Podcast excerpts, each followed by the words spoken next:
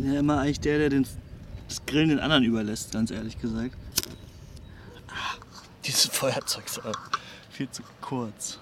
Hi, ich bin Christian Eichler und hier stehe ich gerade vor der Detektor FM Redaktion und schmeiß den Grill an, oder ich versuche es zumindest, denn wir wollen wissen, wie nachhaltig können wir grillen.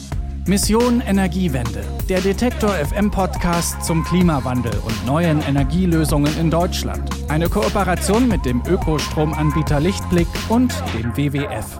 Die Deutschen grillen richtig, richtig gerne. 2015 hat eine Studie des Marktforschungsinstituts Nielsen, das 11.000 Verbraucher und Verbraucherinnen befragt hat, ergeben, dass in Deutschland 87 Prozent der Menschen mindestens einmal im Jahr grillen. Und unser Hörer David, der hat uns geschrieben, dass er schon Mitte Februar von den ersten zum Angrillen eingeladen wurde. Dabei ist Grillen, äh, wie David und wir ja wohl alle schon vermutet haben, ziemlich schlecht fürs Klima und deswegen wollte er von uns wissen, hey, wie können wir eigentlich nachhaltig grillen? Geht das überhaupt? Also habe ich, äh, bevor ich den Grill angeschmissen habe, Verena Bax vom Deutschen Naturschutzbund angerufen und gefragt, worauf wir denn beim Grillen achten müssen. Und die hat mir einige Dinge erzählt, die da problematisch sind. Und das erste ist, der Grill. Da kann man auf einen Kohlegrill am besten verzichten, stattdessen auf einen Gas- oder Elektrogrill setzen. Ähm, bei Kohlengrill ist es so, dass die Atemluft häufig mit Feinstaub und Ruß belastet wird, wenn wir einen Kohlengrill benutzen. Und da sind wir schon am ersten Punkt. Sowas haben wir hier in der Redaktion gar nicht, also ein Elektro- oder ein Gasgrill. Und äh, die meisten von uns grillen ja auch gerne im Park. Da kann man sowas ja auch gar nicht benutzen. Wie oft grillst du so? So gut wie nie. und warum? Kein Grill zu Hause. Das ist das Problem, glaube ich. Aber kannst du auch einen Einweggrill irgendwo holen. Aber du merkst schon, in welche Richtung meine Frage geht. Ein bisschen, ein bisschen suggestiv war das gerade. So ein Einweggrill ist ja nicht so äh, ökologisch nachhaltig gedacht. Ja. Und wären die Option, mal einen Grill zu kaufen? Nee, ich glaube nicht. Da haben zu viele Freunde einen Grill. Das sagt eine meiner Kolleginnen, als ich gerade unseren alten Holzkohlegrill hier anfeuer. Und da spricht sie was an. Nicht jeder muss einen Grill besitzen. Ausleihen ist okay.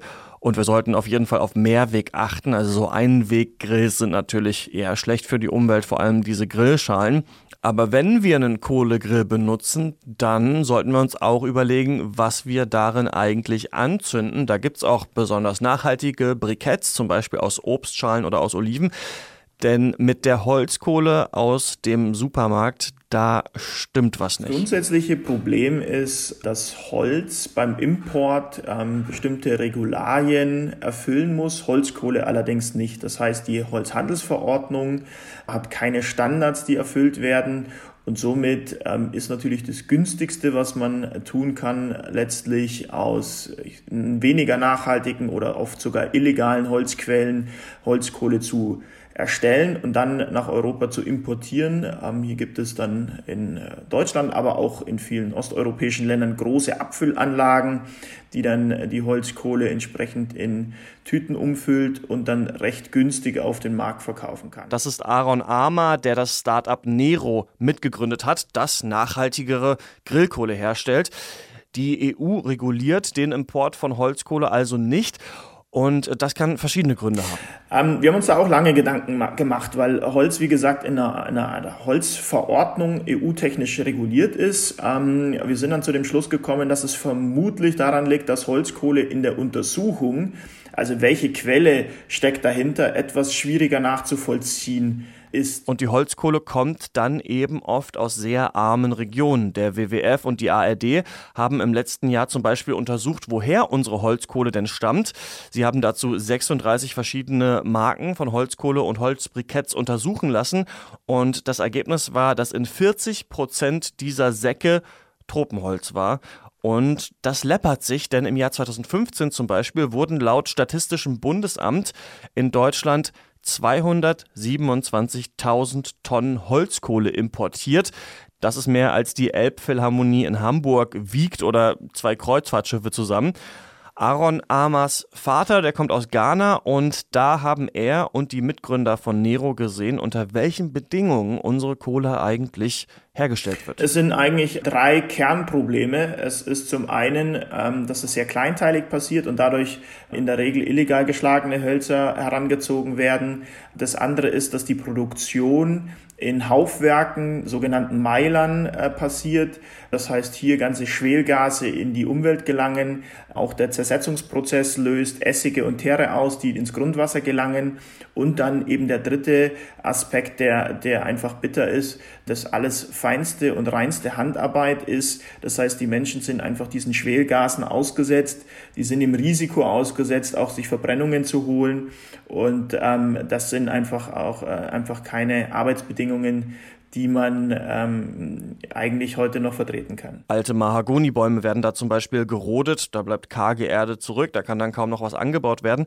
Was aber noch viel krasser ist, und das konnte ich erst gar nicht glauben, mit dem Holzkohlekauf unterstützen wir indirekt auch Terrororganisationen. So handelt zum Beispiel die somalische Al-Shabaab-Miliz im großen Stil mit Holzkohle. Und wir können uns wegen der schlechten Regulierung eben kaum sicher sein, wo unsere Kohle wirklich herkommt. Es sei denn, wir kaufen Kohle von hier. Wir verkaufen und, und sind mit einem Produkt angetreten, einer klassischen Holzkohle, wie man sie kennt, aus einem sinnvollen Hartholz, das einfach auch die Qualität stimmt. Das heißt, wir setzen in erster Linie Buchen- und Eichenhölzer ein, Hölzer aber, die die Industrie nicht brauchen kann. Das heißt, das sind äh, sogenannte Resthölzer, Industriehölzer, die anfallen bei der Durchforstung die Verkrümmungen haben, die einen Pilzbefall haben, also so im Sinne keine höherwertige Verwendung haben können, aber für die Holzkohleproduktion perfekt sind. Und haben in dem Zusammenhang auch einen Partner in Frankreich gefunden, der das modernste Werk in Europa hat, weil hier diese ganzen Gase, von denen ich beschrieben habe, ähm, die nicht in die Umwelt einfach entlassen werden, sondern die können als Gase verbrannt werden und damit Turbinen angetrieben werden, ähm, die Ökostrom produzieren. Und ähm, so schafft dieses Werk Ökostrom für 10.000 Haushalte, ohne dass eben giftige Stoffe oder auch Reststoffe ähm, in die Umwelt gelangen. Und diese Kohle habe ich auch tatsächlich spontan hier in einem Leipziger Biomarkt gefunden. Ein 2,5 Kilo Sack kostet knapp 7 Euro, also schon eine ganze Menge.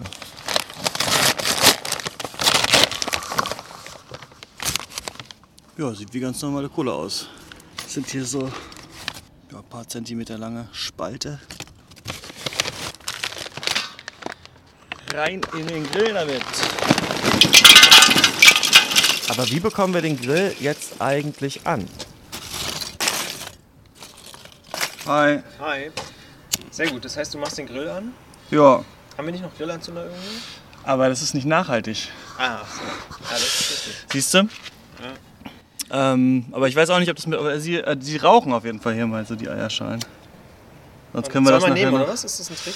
Oder? Habe ich im Internet gelesen auf jeden Fall, dass das klappen könnte, aber ich bin noch nicht so ganz sicher.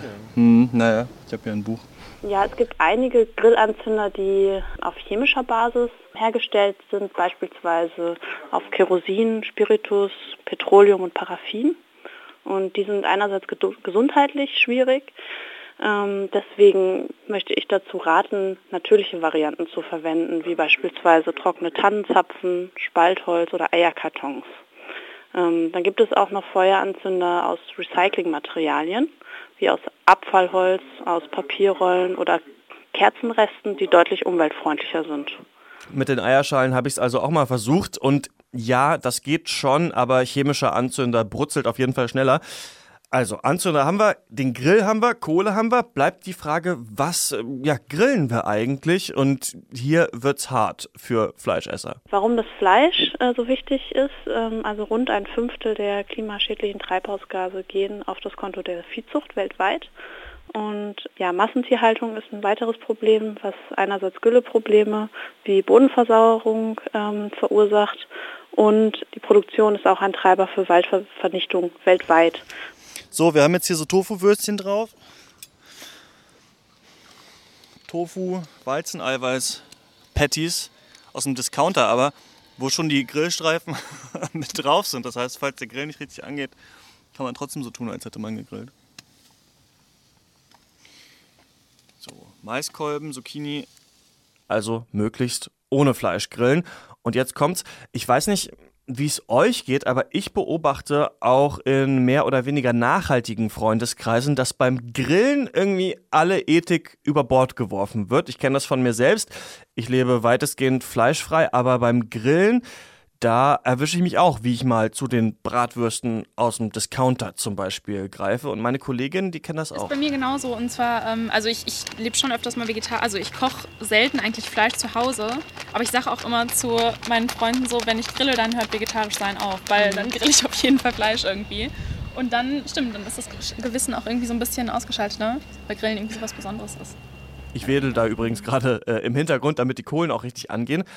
Wenn wir vegetarisch grillen, dann sollten wir aber auch darauf achten, woher das Gemüse und auch die Ersatzprodukte kommen, die wir benutzen. Also Tofu aus Deutschland und Gemüse, das nicht eingepackt ist, ist hier zu bevorzugen. Und anstatt von Alufolie sollten wir besser Aluschalen zum Wiederverwenden zum Beispiel benutzen.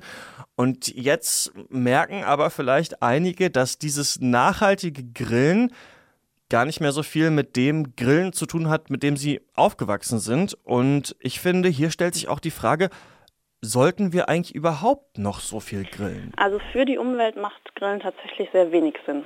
Was natürlich immer geht, ist, dass man sagt, wir grillen nur noch zu besonderen Anlässen, zu Geburtstagen beispielsweise und versuchen da ein bisschen runterzukommen von dem jedes Wochenende und sobald schönes Wetter ist, den Grill rausholen. Ähm, ansonsten ist natürlich Kochen immer die bessere Alternative. Ne? Von daher, es gibt Möglichkeiten, nachhaltiger und umweltfreundlicher zu grillen, aber die beste Variante ist natürlich auch, es einfach mal zu lassen. Das sagt Verena Bax vom NABU und ich denke, darauf können wir uns zumindest einigen. Angrillen im Februar das muss wirklich nicht sein. Also ich bin neulich mit dem Fahrrad nach Hause gefahren. Es war wirklich bitterkalt, gerade so die letzten Sonnenstrahlen, aber es hat den ganzen Tag über geregnet und war grau. Und dann standen einfach im Park die Leute und haben gegrillt. Und da dachte ich mir wirklich so, also man kann es auch übertreiben. Ich finde es schön, aber man muss, es ist nicht, ja, es muss jetzt nicht der Beginn des Frühjahrs dadurch versucht werden, irgendwie eingeleitet zu werden. Also Aber ich mag den Geruch von Holzkohle eigentlich total gerne. Also ich finde, wenn man am Park vorbeifährt und dann ist so nach Grill riecht. Mhm. Deswegen stehe ich auch eigentlich nur hier wegen des Geruchs, weil ich habe mhm. eigentlich gar keinen Hunger. Mhm. Ähm, das ist für mich so ein sommerlicher Geruch irgendwie. Das Aber das gerne. Wetter muss auch passen. Das war Mission Energiewende für diese Folge. Die äh, Tofu-Würstchen und das Gemüse, die sind äh, ganz gut geworden, obwohl ich ein bisschen äh, wenig Kohle benutzt habe. Aber ähm, es war trotzdem ein ganz schöner Grilltag vor der Redaktion. In der nächsten Folge werden wir hier noch eine Frage von unserem Hörer David beantworten, denn der hat uns gleich zwei spannende Fragen gestellt. Und zwar, wie nachhaltig können wir uns im Internet bewegen? Wir besuchen da zum Beispiel das Büro von Ecosia. Das ist eine Suchmaschine, die von sich sagt, Bäume zu pflanzen. Falls ihr das nicht verpassen wollt, dann könnt ihr diesen Podcast abonnieren. Und falls ihr weitere alltägliche Klimasünden kennt, über die niemand spricht, wie zum Beispiel ja, Suchmaschinen benutzen oder im Park grillen, dann schreibt mir sehr gerne eine Mail. Kontakt at detektor.fm ist die Adresse und vielleicht greifen wir eure Fragen dann in einer der nächsten Folgen auf. Ich bin Christian Eichler. Bis nächste Woche. Mission Energiewende, der Detektor FM Podcast zum Klimawandel und neuen Energielösungen in Deutschland. Eine Kooperation mit dem Ökostromanbieter Lichtblick und dem WWF.